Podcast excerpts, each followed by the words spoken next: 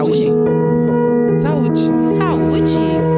Saúde. Saúde. Saúde. Saúde. Saúde Brasil.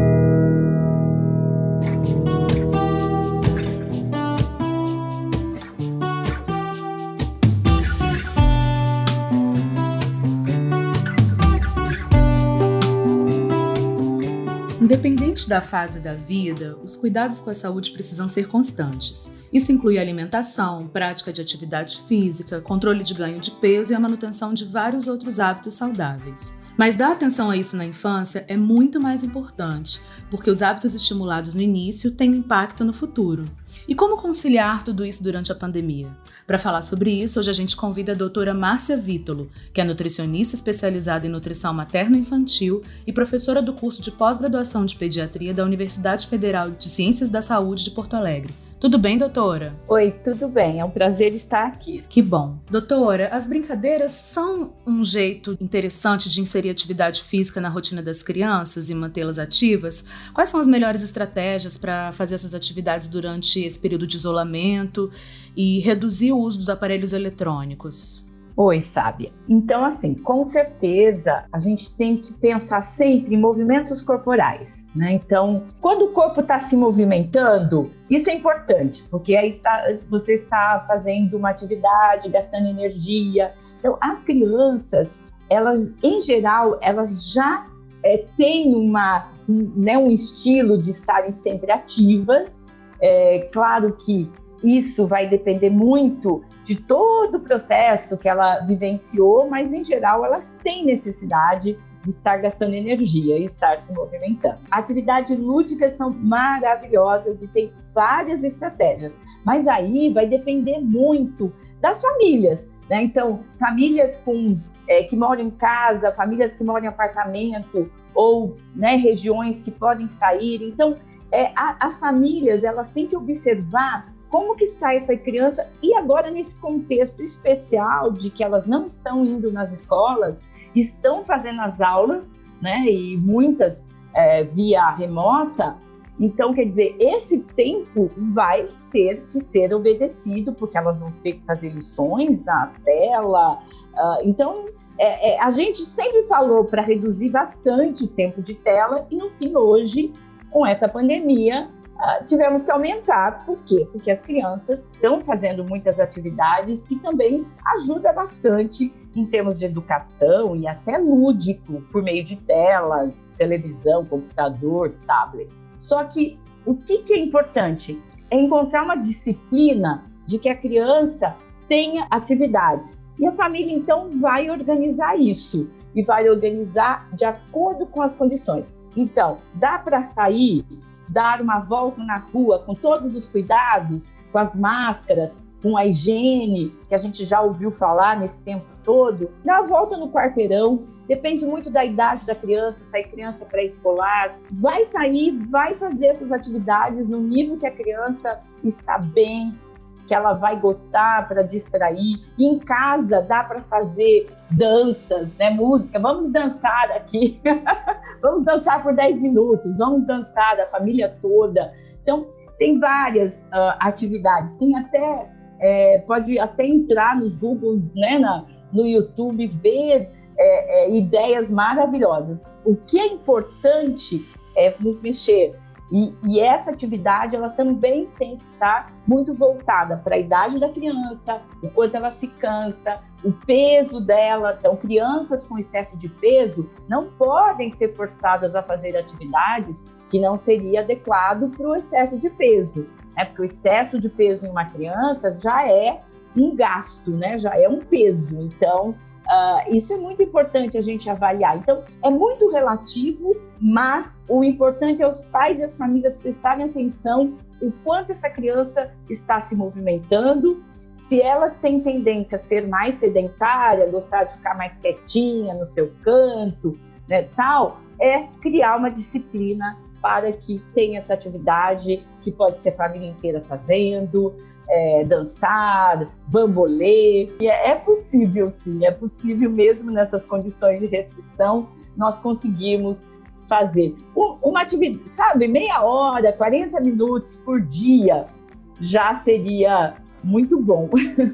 Doutora, nesse período de pandemia, o consumo de alimentos saudáveis por parte das crianças fica especialmente prejudicado? Então, Fábio, a gente ainda não sabe, né? Nós não sabemos o impacto, porque é muito novo.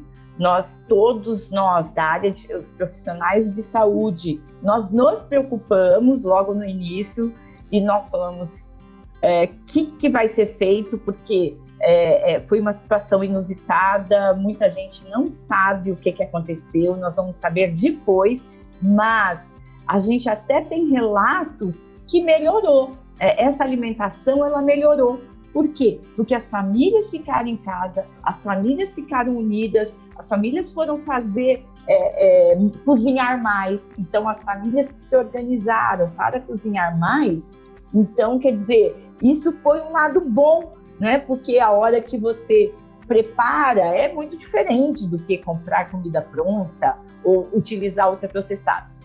Os ultraprocessados sempre estiveram presentes nas famílias, é, nos nossos hábitos, e isso é uma proposta que a gente tem trabalhado muito para que as famílias reduzam o consumo de ultraprocessados e que as crianças consumam menos, porque a gente sabe que existe um excesso de consumo. O que, que são esses ultraprocessados? Né? São esses alimentos, é, a maioria deles, assim, em pacotes, eu sempre falo para facilitar, que são os pacotes que são muito, eles foram muito processados, eles sofreram muitas modificações.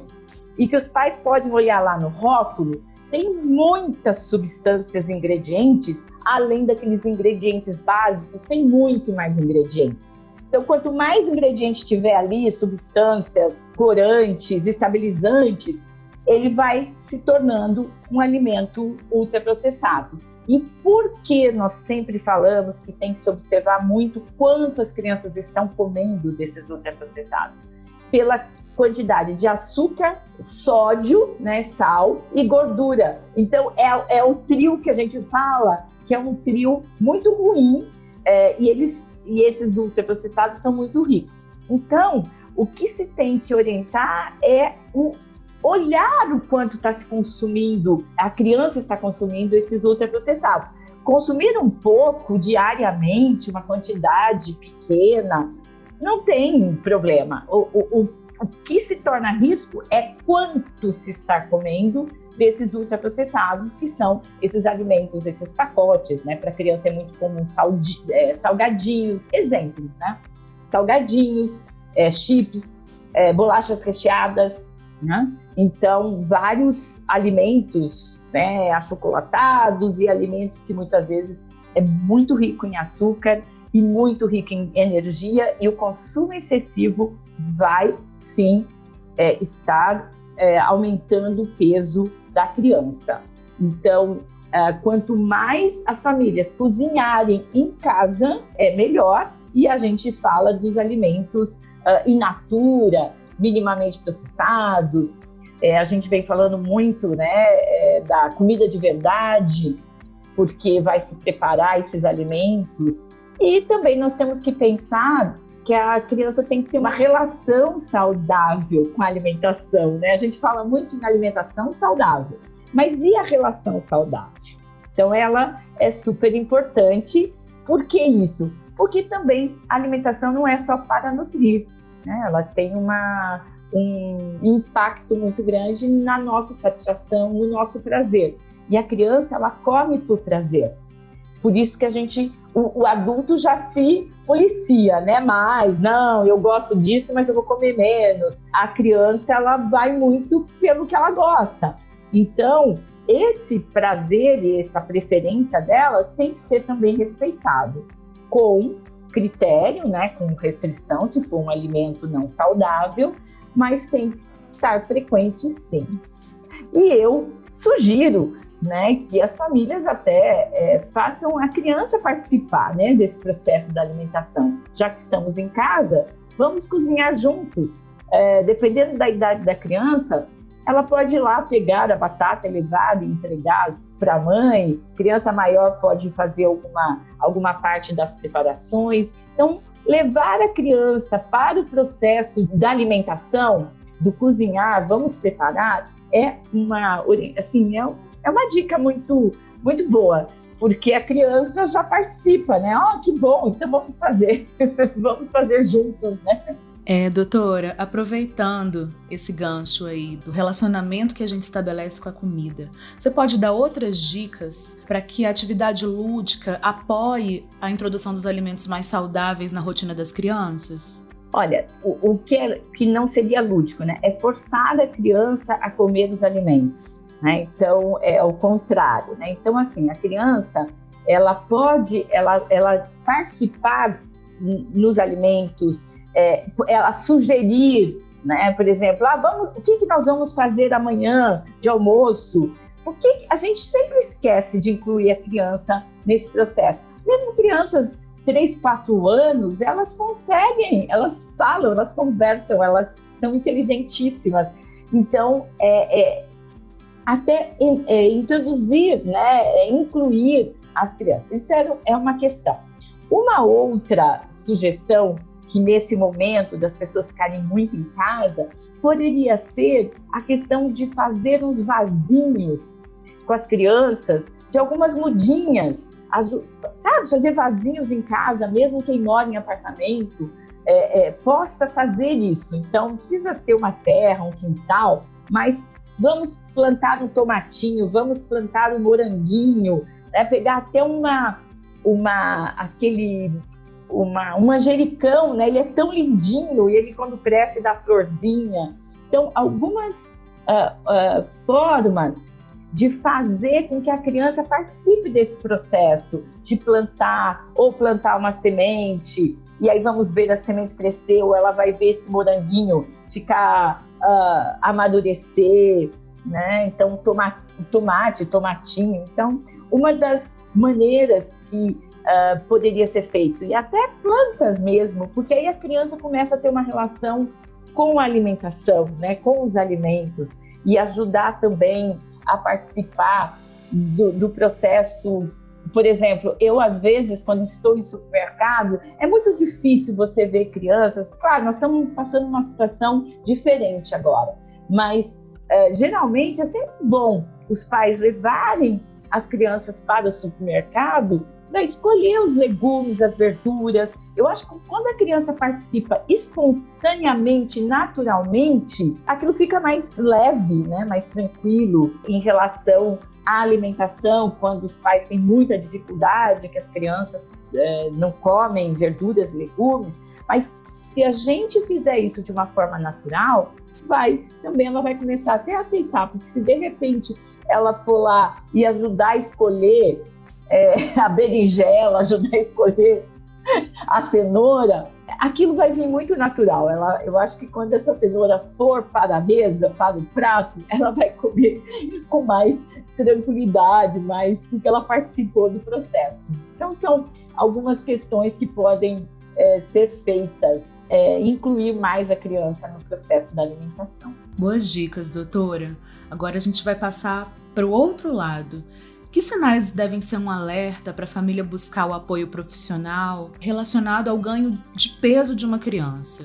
Assim, as crianças sempre é, é, é elas precisam de um acompanhamento, elas precisam de um acompanhamento é, é de um profissional para avaliar o ganho de peso. Né? É, é muito comum, depois que a criança deixa de beber, a gente parar de levar para acompanhar porque ah, não fica mais doente, né? Lá no primeiro aninho, né? Até dois anos a gente ainda leva. Depois a gente não leva mais para acompanhamento, só quando fica doente. Mas é importante ter um acompanhamento, sim, porque quando a criança começa a ganhar um peso mais do que o esperado, você tem que observar isso logo no início. E é, isso é muito, é muito difícil.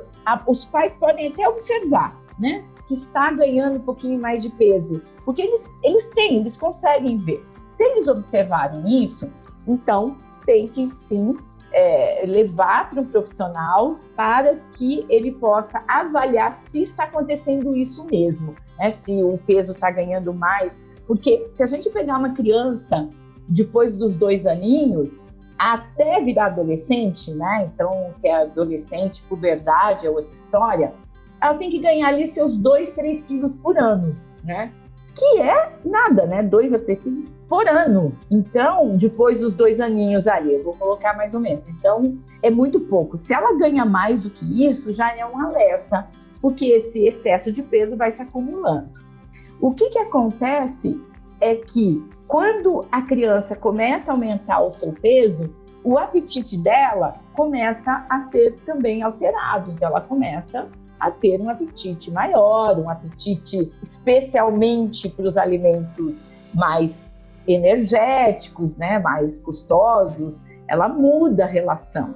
Então, nesse momento, tem que ser observado de início, não esperar a criança é, ganhar muito peso. Então, por isso que o acompanhamento é bom, porque daí se, eu, se vê que ela está ganhando mais do que ela deveria para a idade ali, né? E para altura também, é claro, crianças que são muito altas têm direito a pesar mais. Por isso que a avaliação de um profissional é importante, mas os pais também percebem do olho, né? Que a gente fala no olho clínico. Isso então é, eles vão. Por quê?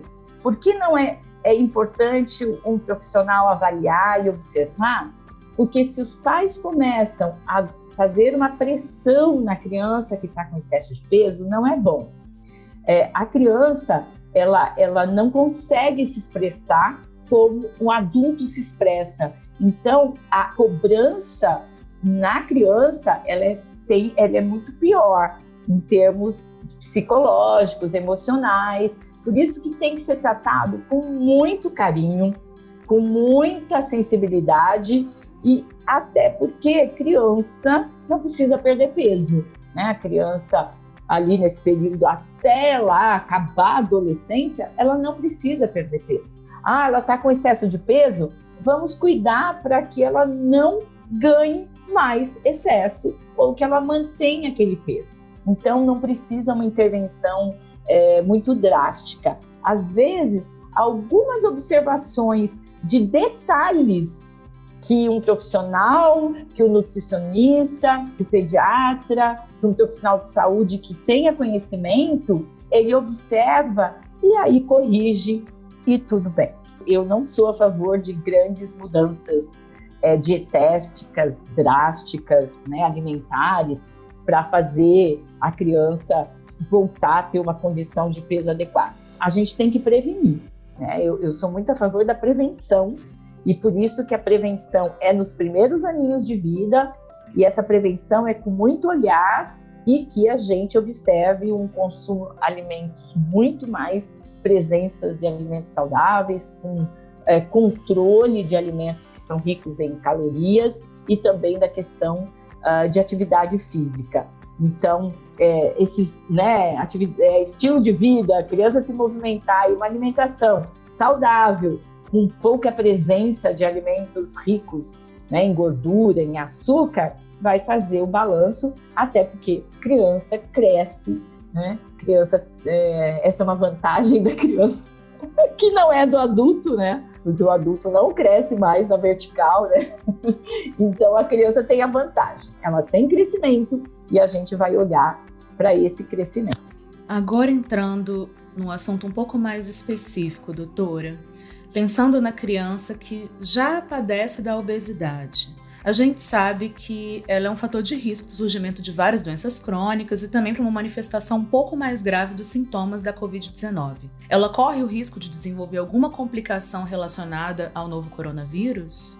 Então, Fábia, o que tudo que a gente sabe é que a gente não sabe nada ainda sobre o impacto desse Covid em crianças, ainda é porque o que se sabe é que ele afeta muito poucas crianças. Tem várias hipóteses, a gente não pode assumir nada ainda, porque tem várias hipóteses, é, o porquê de que as crianças são as menos afetadas pela gravidade do coronavírus, nem, não se faz nem teste em crianças. Então, quer dizer, é, nós não sabemos, nós não sabemos é, se esse excesso de peso, se essa obesidade, é, numa situação do acometimento do Covid, essa criança teria condições piores é, de, de severidade da doença.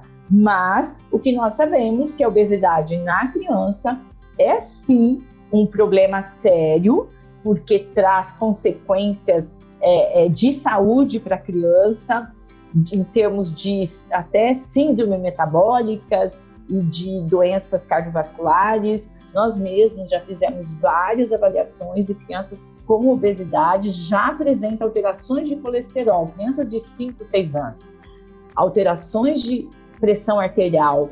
Então, é, é um problema sério que a gente deve realmente tratar, acompanhar é, sempre com muita sensibilidade, porque nós estamos falando com crianças, mas é, temos que reverter esse quadro dessa obesidade e de excesso de peso, lembrando que é mais é, é vantajoso na criança, porque ela tem o crescimento para ajudar, mas a gente tem que reverter. Reverter fazendo uma intervenção muito adequada em termos de é, redução do consumo de energia né, aumento da atividade física adaptada para criança com obesidade, e aí a gente consegue é, reverter esse quadro pelos riscos de saúde que essa criança traz, que ela pode de repente levar lá para a vida e talvez até ter consequências graves antes mesmo dela atingir a idade adulta. Muito obrigada por compartilhar o seu conhecimento com a gente, doutora. Hoje a gente conversou com a Márcia Vítolo, que é nutricionista especializada em nutrição materno-infantil e é professora do curso de pós-graduação de pediatria da Universidade Federal de Ciências da Saúde de Porto Alegre. Você gostaria de deixar uma mensagem final para os nossos ouvintes, doutora? Ah, eu gostaria de que nós temos que cuidar das nossas crianças, olhar para elas com muito carinho e lembrar que a alimentação ela também tem que ser uh, vista com prazer, né? Nós, nós temos que mostrar o prazer e que as crianças possam ter uma alimentação saudável, mas também tendo o prazer de consumir alimentos que elas vão ficar felizes. E você que nos ouve, lembre-se: a obesidade infantil é um problema sério e que precisa de um esforço coletivo para ser prevenida. Para saber mais sobre como ter uma vida saudável, acesse saudebrasil.saude.gov.br. A gente se encontra no próximo episódio do podcast Saúde Brasil.